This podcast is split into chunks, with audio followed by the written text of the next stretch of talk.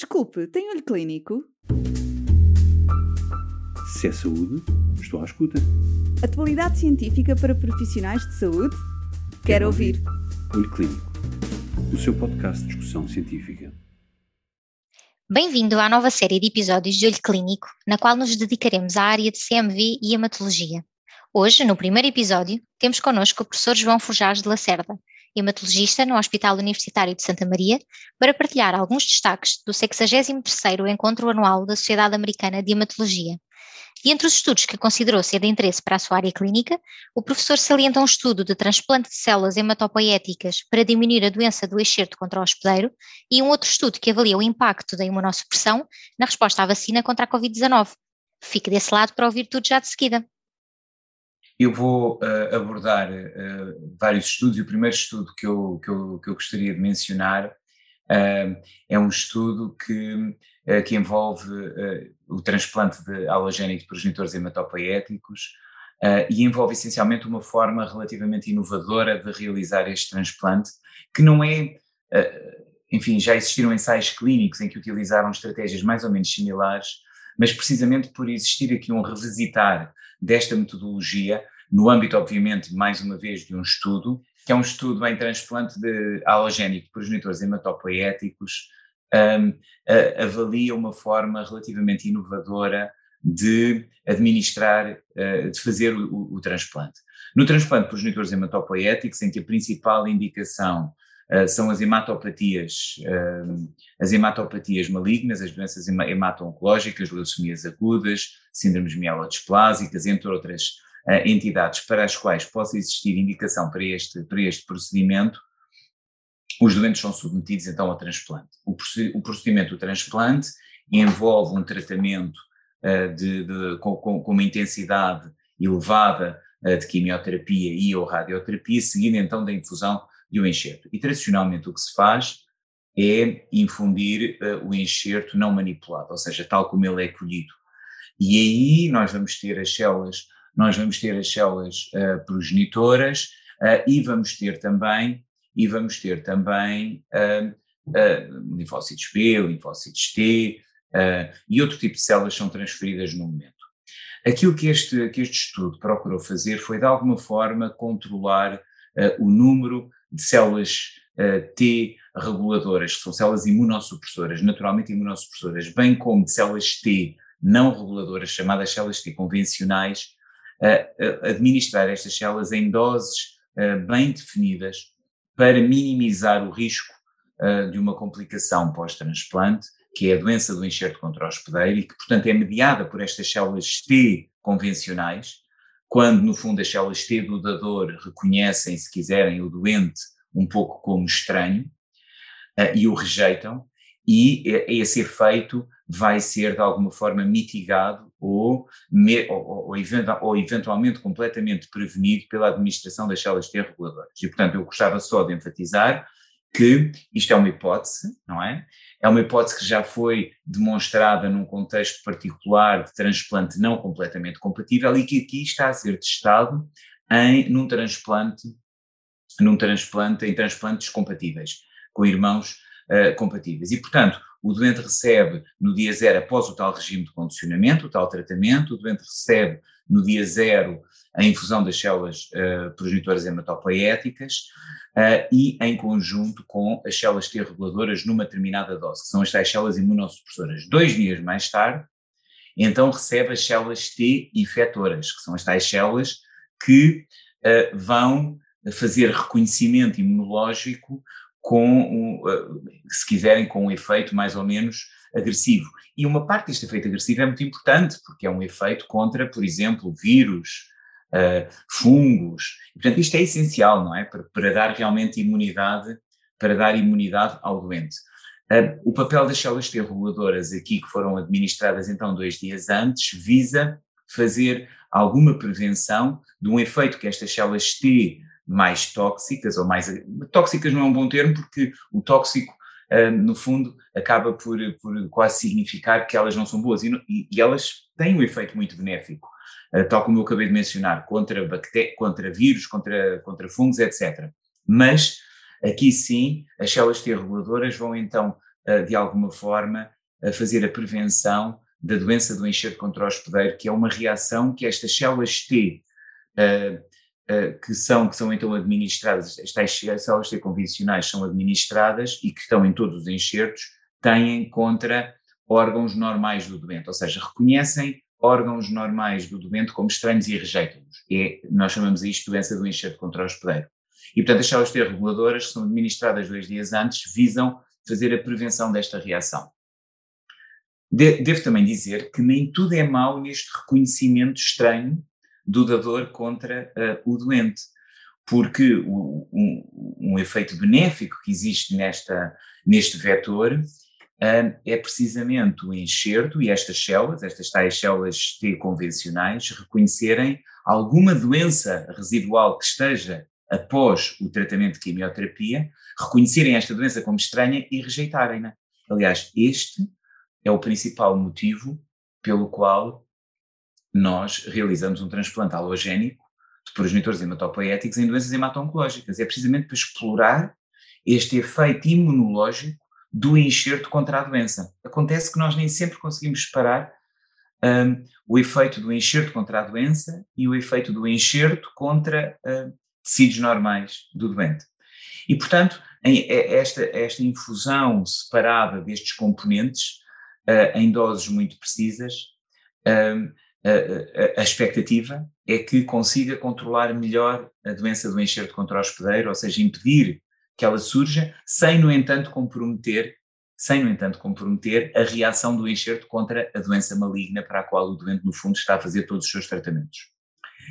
Um, uh, este, este estudo tem, tem, tem, um, tem, um, tem um acrónimo muito engraçado, que é o chamado ORCA-T, e depois tem a ver, obviamente, também com, com, com, as empresas que estão a desenvolver, que estão a desenvolver este,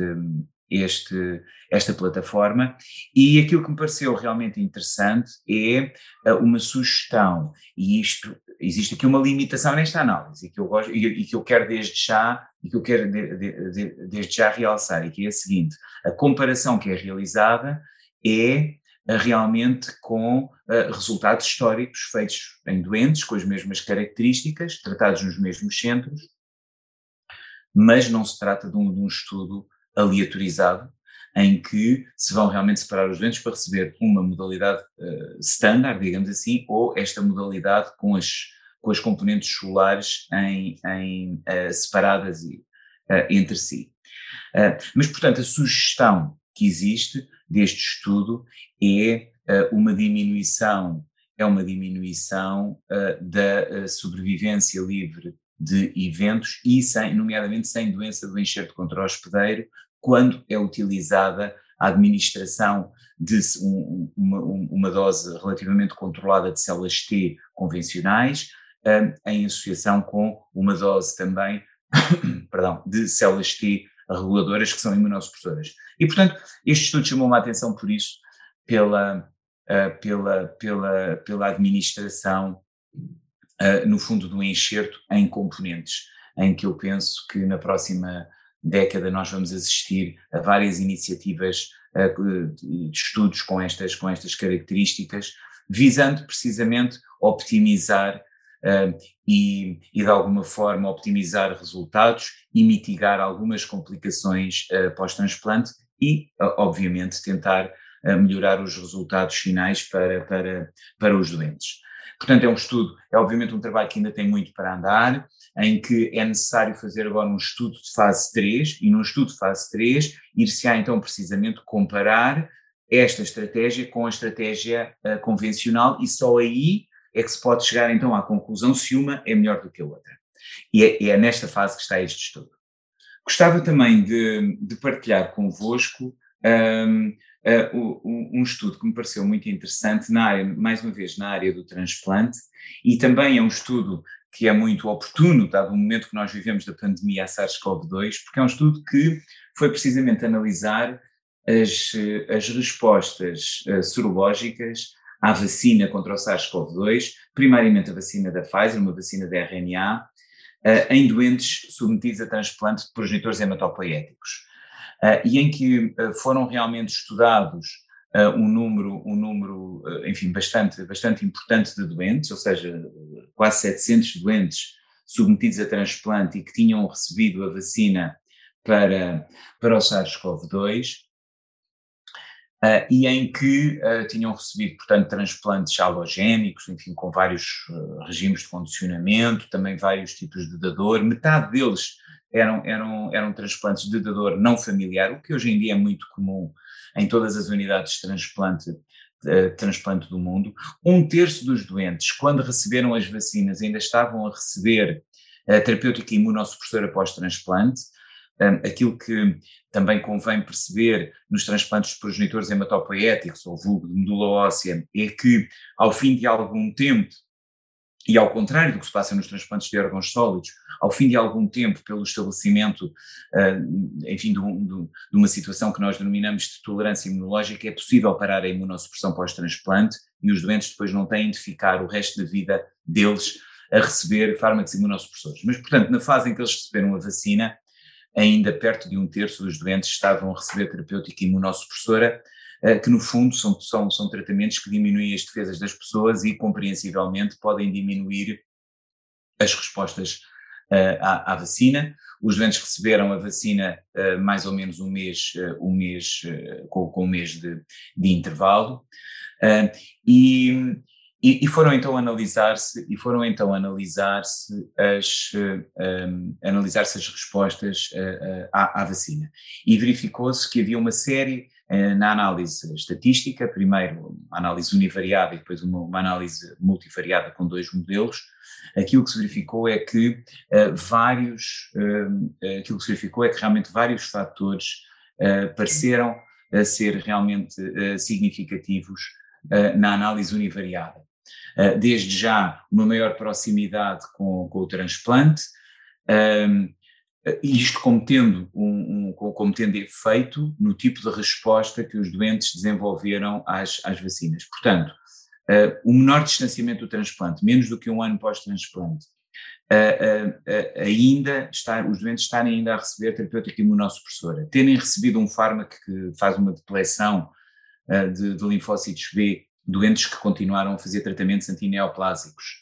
quimioterapias. Depois, contagens absolutas de linfócitos, que são células que nós temos, que nós temos do nosso sistema imunológico, uh, mais diminuídas, bem como depois frações destas células, células CD4 mais baixas, eh, etc. Na análise multivariada fizeram-se uh, fizeram depois dois, dois, dois, tipos de análises. Estas análises, ou seja, para explicar assim de uma forma muito sucinta, quando um, um, um estudo científico uh, é analisado, começa-se por verificar se, por exemplo, um determinado fator uh, teve, uh, de acordo com o tipo de resposta, parece ser significativo.